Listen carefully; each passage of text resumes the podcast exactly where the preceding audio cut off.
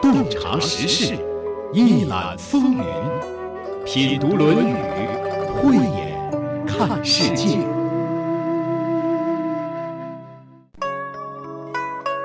人活在世，谁不想活得轻松一点、美好一点、快乐一点？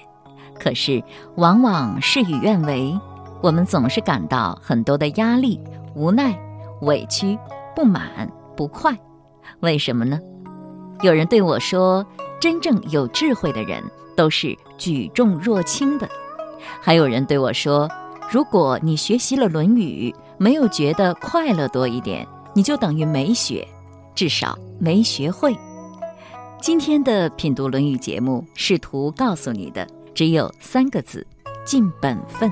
我觉得，如果真正懂得了这三个字，做到了这三个字，就会快乐多一点。和我一起试试看吧。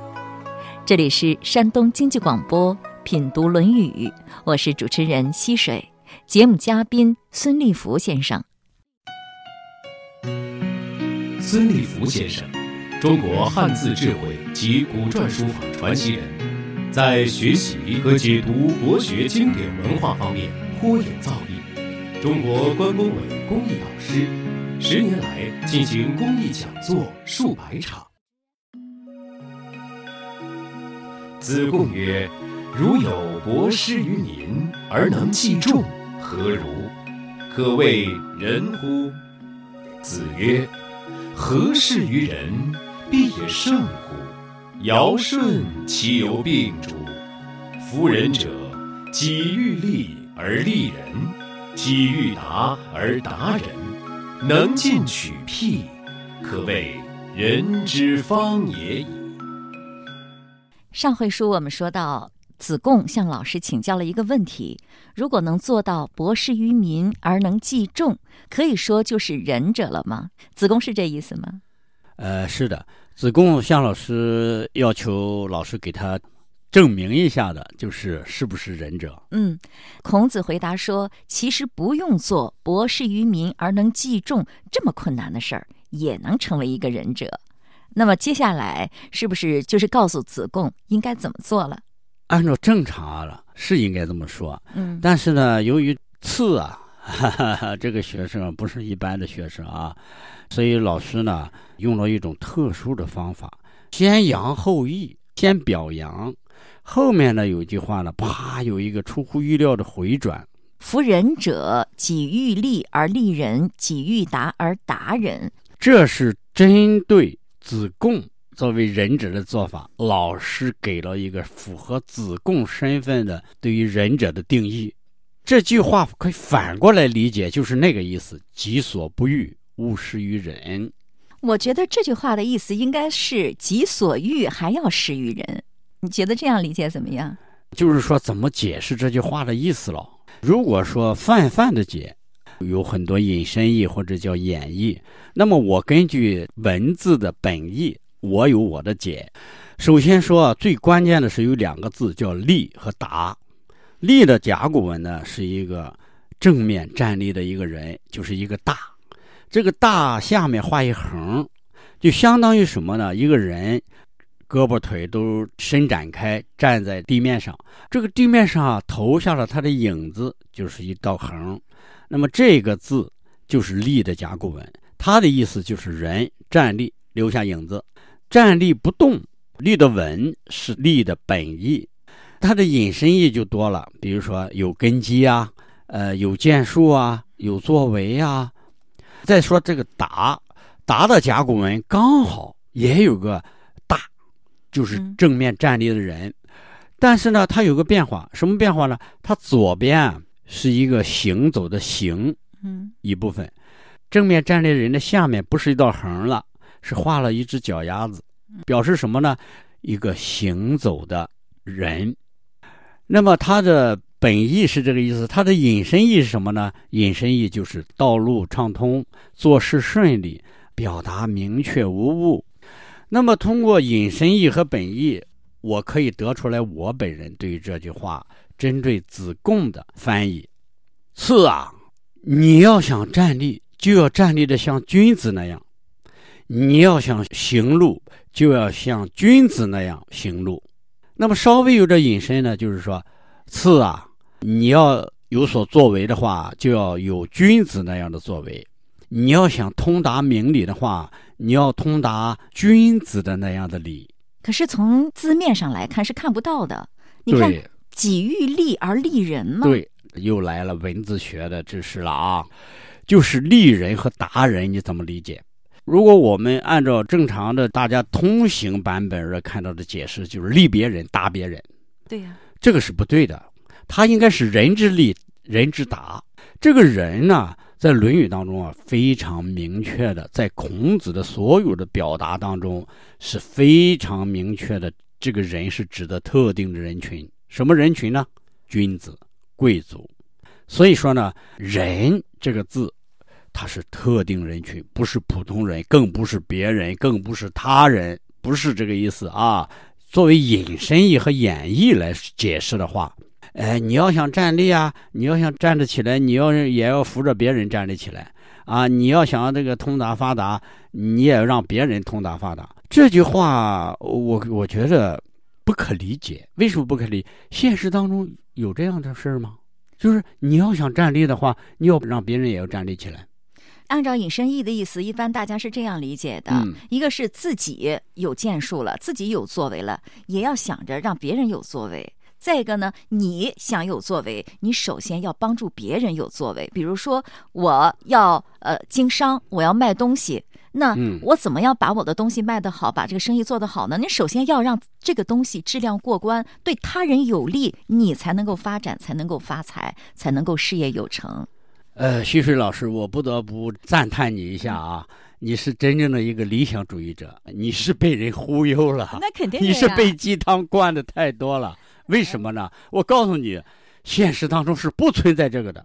不存在说我要卖东西卖得好，我也让别人卖得好，不是这是不可能的。不是我要把东西卖好，首先要把质量做好，这是另外一个意思。我就是说，我要想有成就有建树，我也让别人有成就有建树，对不对？就是类似这样的。呃，你要有利人之心，你才能自己更好。好，就是说，先站在别人的角度，利人之心，对吧？呃，徐水老师，你是这样解释的吗？就是自己要想有建树，也要帮助别人有建树；自己要想这个发达，也要帮助别人发达，就会越来越好，越来越好，对不对？我要给徐水老师再泼一盆冷水。这个情况，我们现实当中是没有的。所有的关于经典文化，包括传统文化。为什么迄今为止，就是眼下，就是包括这个暑假这个假期，我仍然看到很多的声音，许许多多的人在头条啊，在一些微信啊，在一些个人媒体上啊，攻击这个儒学，骂孔子。说是迂腐落后，中国的落后，中国的不发达，我们中国人的这个思维观念跟不上世界潮流，就是因为儒家思想束缚着人，压抑着人性，等等等等，所以他们要反对传统文化。他们还说这个都是虚假的啊，都是骗人的，都是伪君子。我现在想想啊，对于孔子啊，包括对于子贡这一段对话，我感觉到孔子太冤枉了，因为他老人家。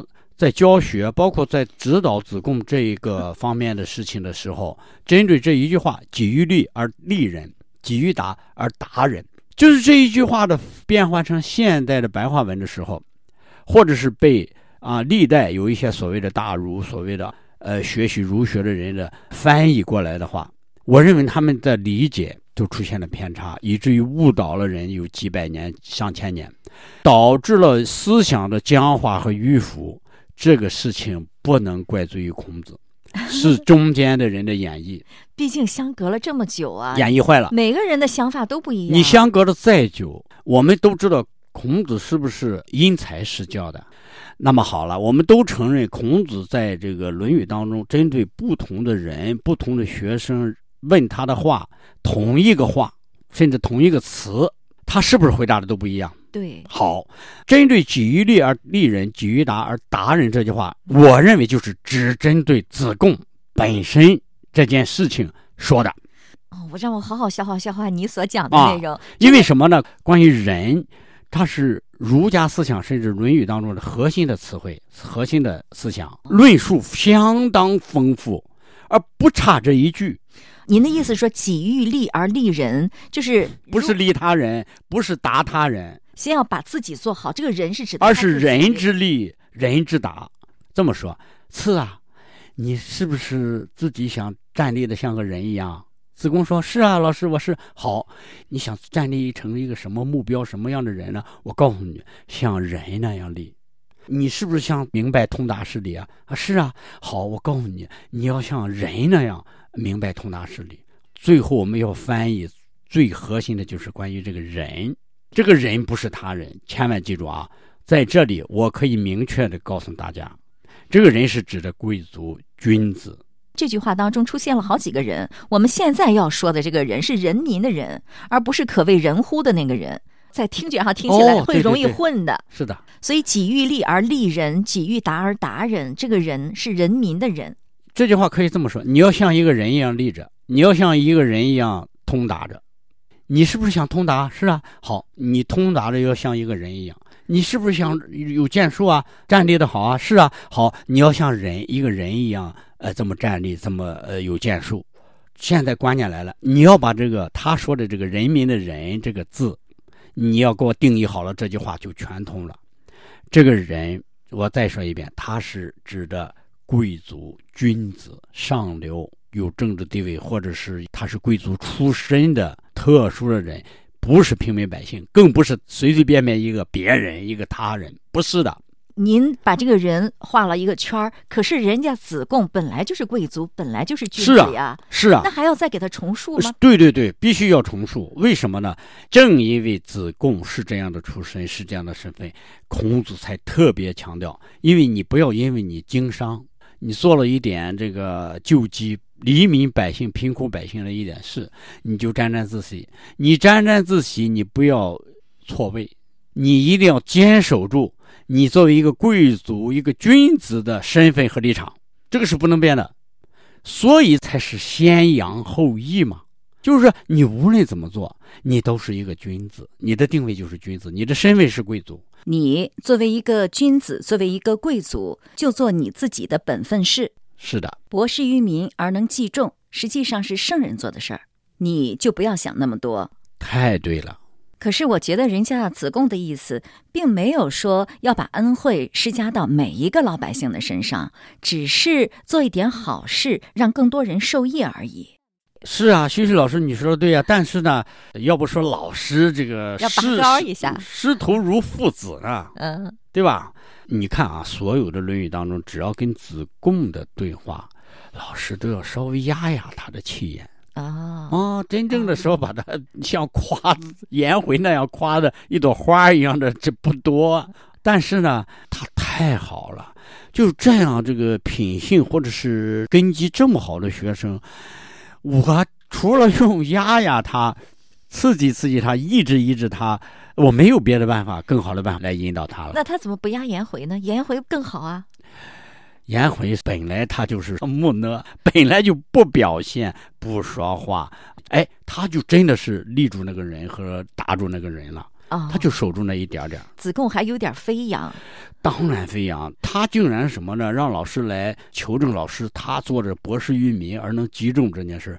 博施于民和而能击中是圣人是王者该做的事啊！你这样夸奖自己，老师就顺着你先说一下吧。先表扬你一下吧，叫先扬，后羿呢？啪，一盆冷水下来了。你还要立住你自己的那个立场，你要达人，也要达在你自己的那个立场、那个位置上的那个达人，千万不要翻译成立别人、打别人啊，没有这回事啊！要这样，这句话全反了。您的解释确实独树一帜，在其他地方没有看到过，绝对看不到。你认可吗？这句话我这样解释，我觉得你能解得通啊。哦，那就行。你能讲出道理来，谢谢。好。不过我听别人那么讲的时候，我觉得也挺通的。挺通，你要放到实际当中去检验一下。你要提出案例来，谁这么做过？你告诉我，我们哪一个商人这么做过？哪一个先富起来的人这么做过？好像有一个陈光标发钱。彪哥啊，都骂人家。这个彪哥呢，拿着钱就跑到外国，就是发钱。你说他叫博施于民而能己众吗？他叫先富而帮助后富吗？没有了，他这叫什么？个行为，这种行为叫秀。哎，他就博个彩，博个喝彩。他的目的就是博到别人的喝彩吗？我认为他是一个没有人可以给他泼盆冷水、一直一直他的近乎仁者的人吧？你觉得他没有遇到好老师给他泼冷水？对他最起码没有一种思辨的思维在指导他的行为。他为所欲为，他有点用现在的话来说，不值得这么做。他说：“我现在这么做还可以，因为现在疫情期间嘛，大家生活困难嘛，你就使劲发钱好了。那个时候不是啊，这个时候你要发钱的话是叫什么？救人于急，救急不救穷嘛。现在如果送的话，就是雪中送炭了。他那时候有最起码大部分都是锦上添花呗，对不对？意义不是那么太好。如果现在有谁？大街上摞着一摞子钱在那里发，我觉得那这真是善大莫言啊，意义就不一样了，完全不一样。对于陈光标这个名字，很多人都会记忆犹新。陈光标援助过地震灾区，也建设过希望小学，还用百元大钞堆过钱墙。曾经，他以自己种种标新立异的慈善举动，博得了众人的眼球，成为了人们茶余饭后的热点话题。也不知道现在彪哥忙些什么呢？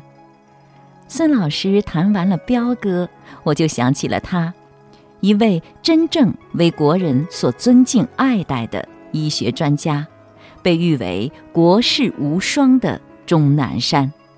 在刚刚举办的抗击新冠肺炎表彰大会上，给他的颁奖词令我印象深刻，其中有这样八个字：敢医敢言，勇于担当。有人曾经用这样的句子赞扬他：一个人的勇气与才智，如何在危难之际感动一个国家，成为社会中一股清洁的力量，成为所有人的信赖。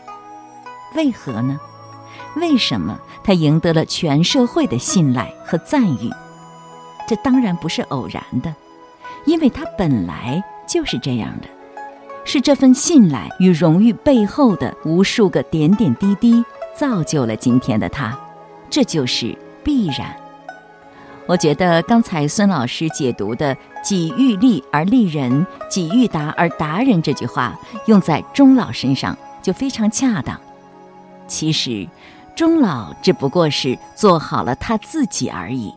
他说了该说的话，这就是真话；他做了该做的事，这就是一个医者的本分——治病救人。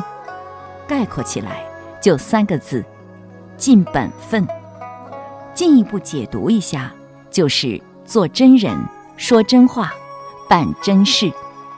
就是这么一个简简单单的“真”字，就能让一个国家和百姓受益无穷。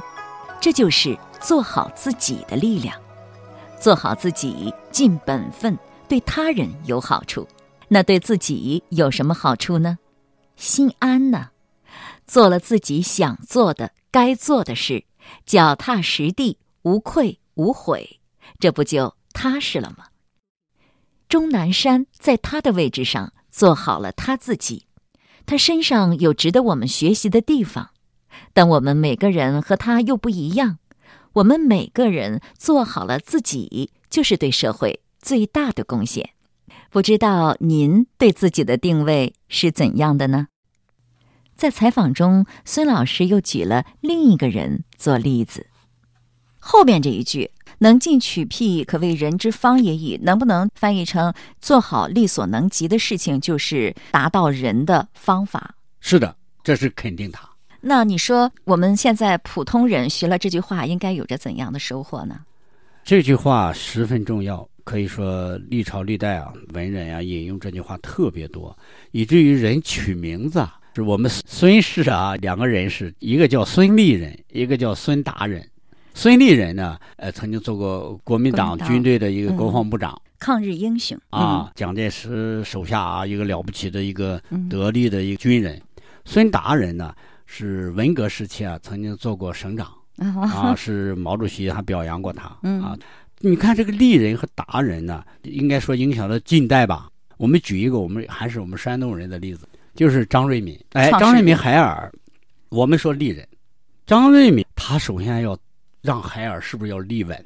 嗯海尔这个企业，海尔所有的员工、职工，呃，海尔的未来和发展都要把根基扎牢吧。所以他这种把冰箱这个不好的、质量有问题的毁掉这种行为，就是在自己眼皮子底下，在自己身边，就是能进取必从身边做起，就是这个意思，是不是？在八十年代的时候八，十年代，有一位用户向海尔反映，就是他们工厂生产的电冰箱有质量问题。当时张瑞敏是海尔的首席执行官，嗯他就检查了一下这个仓库，发现仓库里还有不合格的这样的冰箱好几十台。哎呦，当时研究处理办法的时候，很多干部就提出意见，就把这冰箱作为福利处理给本厂的员工吧。可是张瑞敏呢，做出了一个有悖常理的决定，嗯，就是开一个全体员工的现场会，把这几十台冰箱当众全部砸掉，而且由生产这些冰箱的员工亲自来砸，太有震撼力了。太有震撼力了。他砸的是什么？我们用现在的眼光再去看的话啊，把时间远推啊，近拉，然后我们看到了一个海尔帝国，它的始作俑者，他砸出了帝国的根基啊。嗯，砸了那个庸，把那个是不是庸打实了。对 他是不是立人了？对，他就是立住了，是不是也达人了？他自己就达了，达到什么程度？通达无碍。他今后只要是海尔品牌，他做什么，人家老百姓都欢迎，都要。你就是说他做好了自己的本分事，对就叫立人，是吗？他立住了自己，然后让自己通达无碍了。那就是达人。他把自己做好了，达人怎么解释？让自己就是通达了他应该通达的那个理了。他通达了一个做家电企业应该通达的那个理，什么质量第一，核心生命。后来就是加了服务嘛，这海尔实际上后来卖的就是服务了，质量已经不存在任何问题了。所以说他立住的完全是自己，他有没有在做自己的同时，好，呃我要让自己也立住，也要弄好，谁家那个冰箱也不好，我也去给你砸了。呃，海尔也去帮助别人，没有吧？没有，为什么没有？因为他不需要，只要他自己成为一个忍者，立住自己，打住自己的那个理，别人自然就学他。哦，你这样解释，我觉得更通，非常棒。我还听唐余玲先生解读过这一章，翻开从前的笔记看下来，不禁点头称是，很值得给大家介绍一下。他所说的大意是这样的：如果问你，他人在扶危济困，送粮、送油、送书包、送文具，这是仁爱之心吗？你的第一反应是什么？那当然是人心了，这就是好人好事呀，还用问吗？那我们不妨再来追问一步：我们是否可以由这样的事来断定做事的人就是仁者君子吗？这么一问，你恐怕就要迟疑了吧？当然不能单从这一件事上来判断对方的道德水平了。不仅如此，还有论事更要论心。比如他办这件事的动机是什么？你了解吗？你怎么知道他不是在沽名钓誉、假公济私呢？或许你会说，你不要求全责备，这就不错了。事儿是不错，但是要用它来断人，就显得证据不足了。所以，我们是不能以单纯的事功论人的。这就是中国自古以来不以成败论英雄的道理所在。我们的很多民族英雄都是打败仗的，但他们的精神和气节令人敬仰。所以，论人不能光看结果，更要看动机、过程、心量、见地。唐玉玲老师对这句话的解释是：事项上的。博士于民而能济众，哪里是仁爱的本质呢？如果按照这个标准，连尧和舜恐怕都做不到呢。博施于民而能济众是善行，但以此为标准判断是否达到仁的话，那就是舍本逐末了。心为本，事为末，看事更要论心。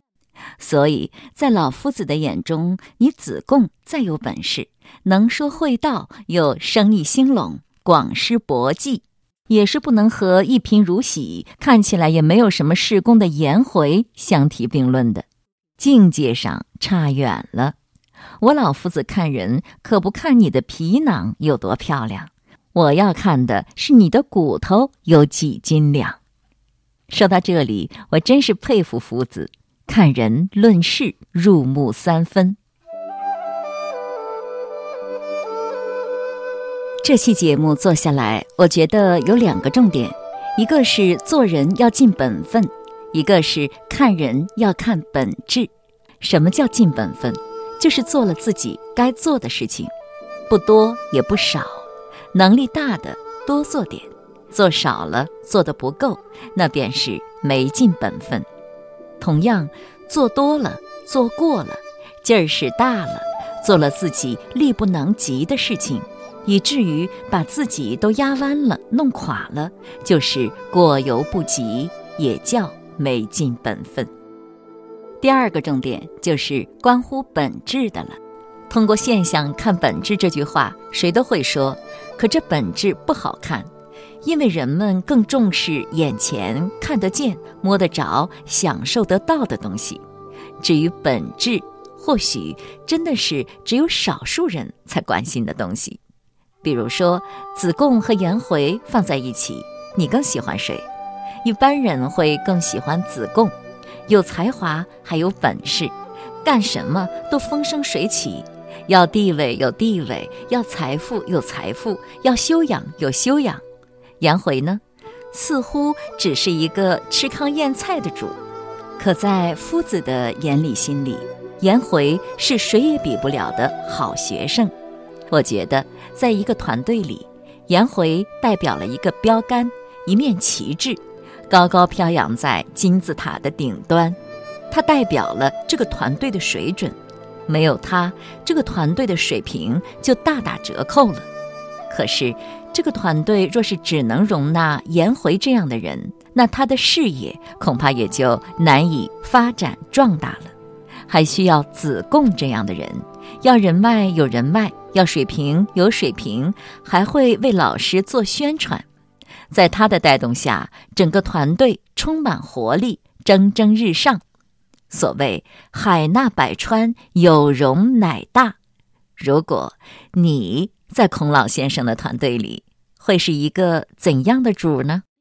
今天的节目就是这样了，亲爱的朋友，感谢您的收听。品读《论语》已上传齐鲁网、闪电新闻客户端，欢迎查找收听。